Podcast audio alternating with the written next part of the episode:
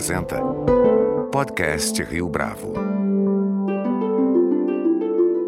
Este é o podcast Rio Bravo, eu sou Fábio Cardoso.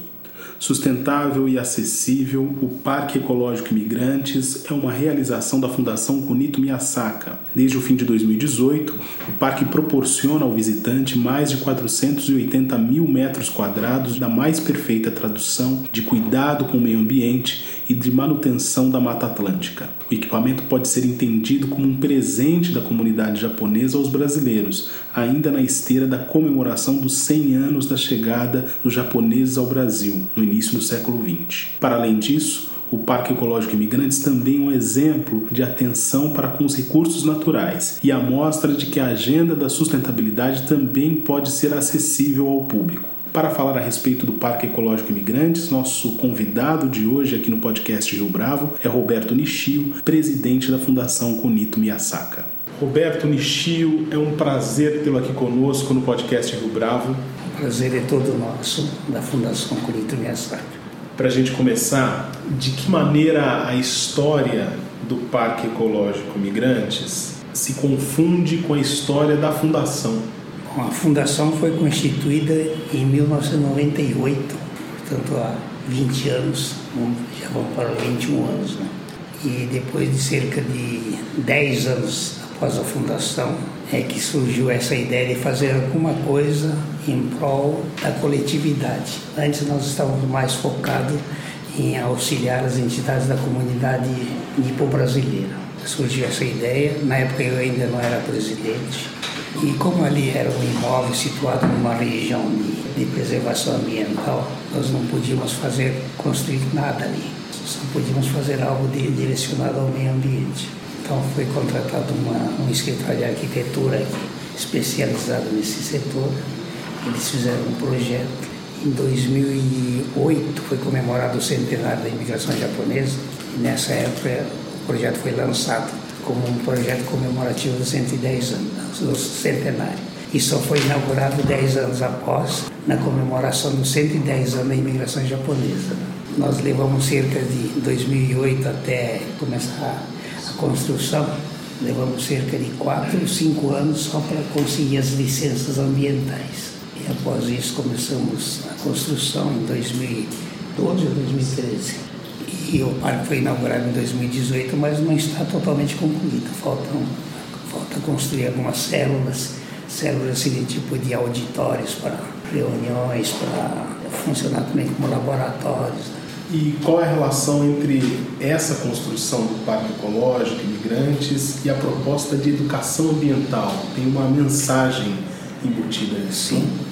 Atualmente, desde a inauguração, o público tem achado que é um parque aberto assim, para visitação, para lazer. Mas o objetivo em si é mais na parte de estudar a fauna e a flora do, da Mata Atlântica. nesse sentido, nós já estamos firmando alguns convênios, principalmente com a Universidade Federal de São Paulo. Tem um campus lá em Diadema, área de biologia, eles têm mostrado muito interesse. Eles vêm lá para eles vêm para pesquisar inseto, coisa que nós não damos o mínimo valor, mas eles estão pesquisando. Então, a partir desse momento, a minha própria cabeça já mudou. Né? Antes, quando tinha no parque, nós tínhamos uma época que tinha bastante taturanas. Aí a gente queria matar, agora deixa lá, deixa aí que.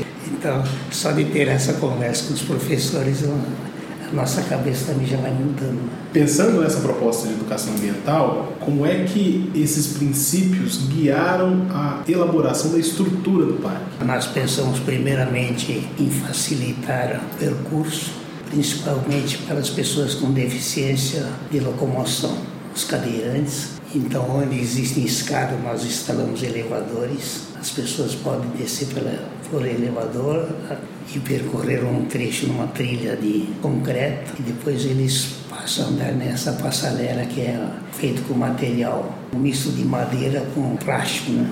Os cadeirantes eles têm podem caminhar em cima ao nível ou acima do nível das copas de árvores. E a primeira vez que eu fui lá com um cadeirante, eu senti assim a emoção que ele sentiu e também eu também senti ele chegou às lágrimas, né? ele falando, nossa, eu nunca pensei que um dia poderia ver uma árvore de cima para baixo. Isso para mim era coisa normal, mas quando eu vi esse senhor falando e se emocionando, eu falei, nós acho que fizemos uma coisa certa, estamos caminho, no caminho certo né, nessa, na criação do parque ecológico. Esses cadeirantes, além de percorrer essa passarela de cerca de 500 metros, eles podem ter acesso ao morro a altitude de 40 metros. E também através de um elevador que vai verticalmente, um, nós chamamos de bondinho, né? e esse bondinho percorre 100 metros e as pessoas podem ir lá no topo da, desse morro, é o lugar mais alto do nosso parque. E ali criaram um, uma trilha sensorial em que as pessoas podem. Normalmente você vai em parque, está lá, não toque em flores, não sei o quê. Ali não, ali a pessoa é incentivada a tocar nas folhas, sentir o cheiro, perfume das flores. Então isso daí é para as pessoas com deficiência visual poderem enxergar. O senhor mencionou a Unifesp, Universidade Federal de São Paulo, como um dos parceiros. Além da universidade, quais outras instituições o senhor poderia mencionar que fazem parte, digamos, desse consórcio? São, são várias as escolas fundamentais. Nós temos, já antes da inauguração do parque, já temos recebido escolas lá de São Bernardo do Campo. Eles vão lá passear, mas já, também já serve como um tipo de educação. Então nós achamos muito importante esse ensinamento para as crianças, que eles já vão, desde criança, vão, já vão tendo essa consciência de respeito ao meio ambiente. Então, a principal parceira nossa ali, por enquanto, é a Prefeitura de São Bernardo. As secretarias, Secretaria de Turismo, eles estão se organizando para fazer turismo industrial. O senhor mencionou no começo da entrevista data de o ano de 2008, né? marcava aí 100 anos. Centenário da imigração japonesa. Historicamente, qual é a importância dessa questão ambiental para a comunidade japonesa que vive no Brasil? Bom, o japonês já, tem no seu no íntimo uma grande cultura ambiental. No Japão, eles, o território é muito pequeno, então eles não podem desperdiçar nada. Quando eu estive lá visitando, eu observava que os morros era feito um plantio de árvores e os cemitérios ficavam todos nos morros, né? Quando eu fui, a cidade de Tóquio era limpinha, eu via na estação de trem os idosos trabalhando, eles estavam com uma vareta de vareta com a ponta de metal e espetando tocos de cigarro que eventualmente encontrassem e catava e jogava no lixo. O japonês já tem toda essa cultura. E nós também quando crescemos no interior, eu sou já da segunda geração. Antes de ir a escola primária brasileira, eu comecei estudando na escola japonesa. Na escola japonesa, depois que termina a aula, você limpa toda a carteira, varre o chão, limpa os banheiros, né? Isso para deixar a sala limpa para o pessoal do curso da tarde. E o pessoal do curso da tarde fazia a mesma coisa para deixar a sala limpa para a turma da manhã. Né? E gente era educado para limpar. E eu, eu, vejo que até hoje no Japão eles têm esse costume. O início do parque foi em 2008, na comemoração do centenário da imigração japonesa. E a inauguração foi em 2018, na, na celebração dos 110 anos da imigração japonesa. E por que, que nós inauguramos em 2018? Era exatamente para poder oferecer em nome da comunidade nipo-brasileira para a sociedade brasileira, para o povo brasileiro, esse parque como um presente em agradecimento aos 110 anos da história da imigração japonesa aqui no Brasil e principalmente pelo bom acolhimento que foram dados a todos os nossos ancestrais, nossos avós, nossos pais que vieram do Japão. E aqui no início eles sofreram bastante, mas depois puderam crescer e desenvolver um trabalho que serviu para também para o crescimento do Brasil.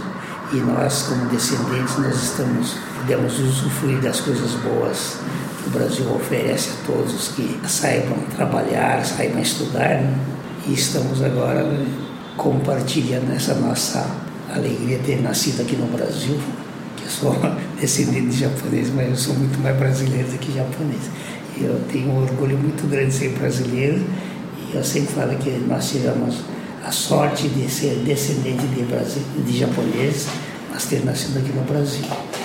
E nós pudemos estudar, trabalhar e agora, através da Fundação Kunito Miyasaki, estamos tendo essa oportunidade de presentear ao povo brasileiro.